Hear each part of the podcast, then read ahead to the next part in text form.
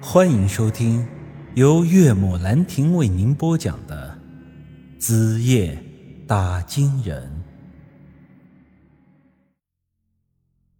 次日清晨，我们做好了一切的准备，这终于啊，正式的朝昔日里拉出发了。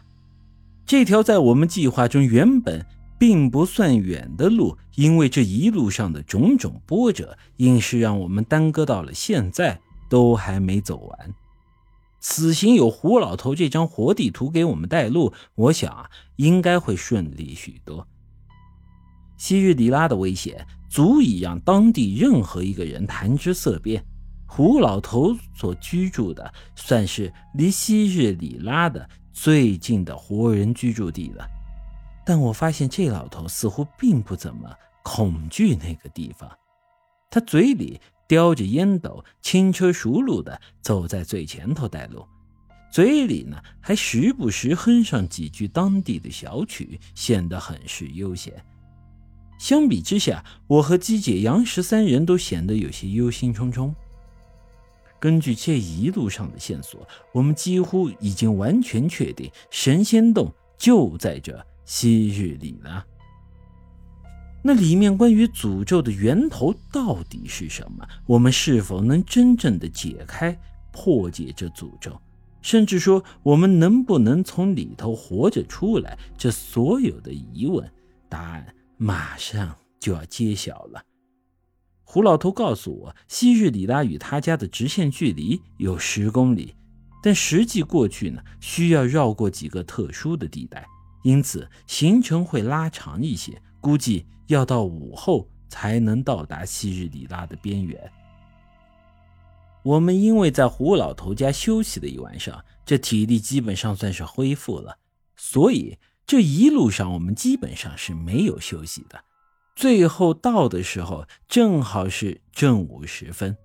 我们出门的时候，这天气本来挺好的，可这一路走，这天气一路的变。这时候天已经是。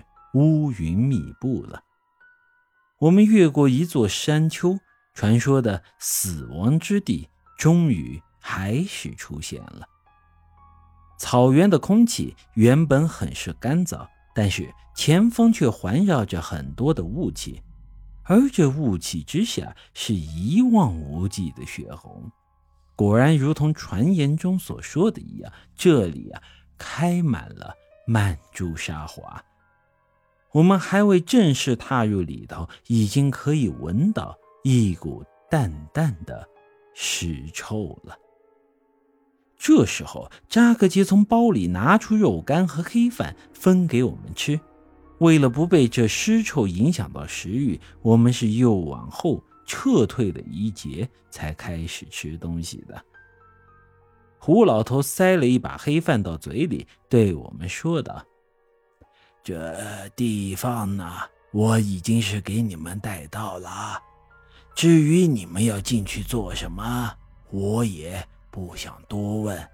但是啊，你们可要记住一点：进入昔日里拉之后，脑子里不要动一些稀奇古怪的歪念头，否则呀。害死你们的不是里头的无头尸，而是你们自己。我有些没太明白这胡老头的话，便问他什么叫做稀奇古怪的歪念头。但这老家伙突然又卖起了关子，抽了口烟，摇了摇头。唉，总之记住我的话就是了，多吃点吧。搞不好这就是你们最后一顿饭了。这话让我听得不太舒服啊！少说些不吉利的话。我们三个是吉人自有天相，以后好日子还长着呢。胡老头微微一笑：“呵呵，但愿如此，不然孙媳妇要是没了，我家扎个结就要打光棍了。”他这话一说出口啊，搞得姬姐和扎克杰都很尴尬。姬姐之前虽然答应要和我演这场戏，但是这种事儿拿到明面上来说还是不太合适啊。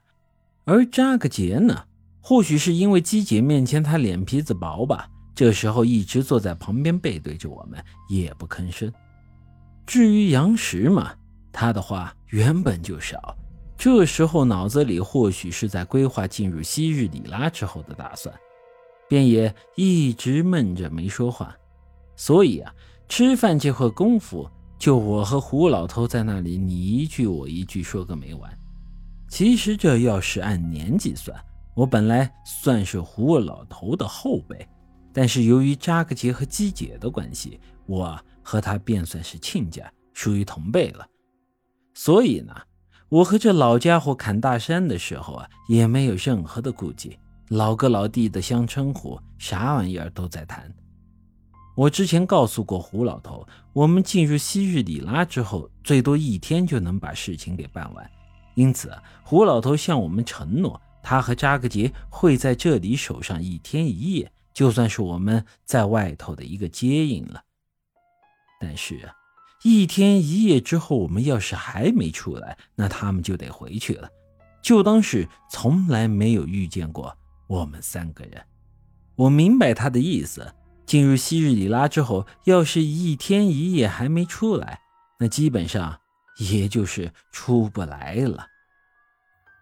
本集已经播讲完毕，欢迎您的继续收听。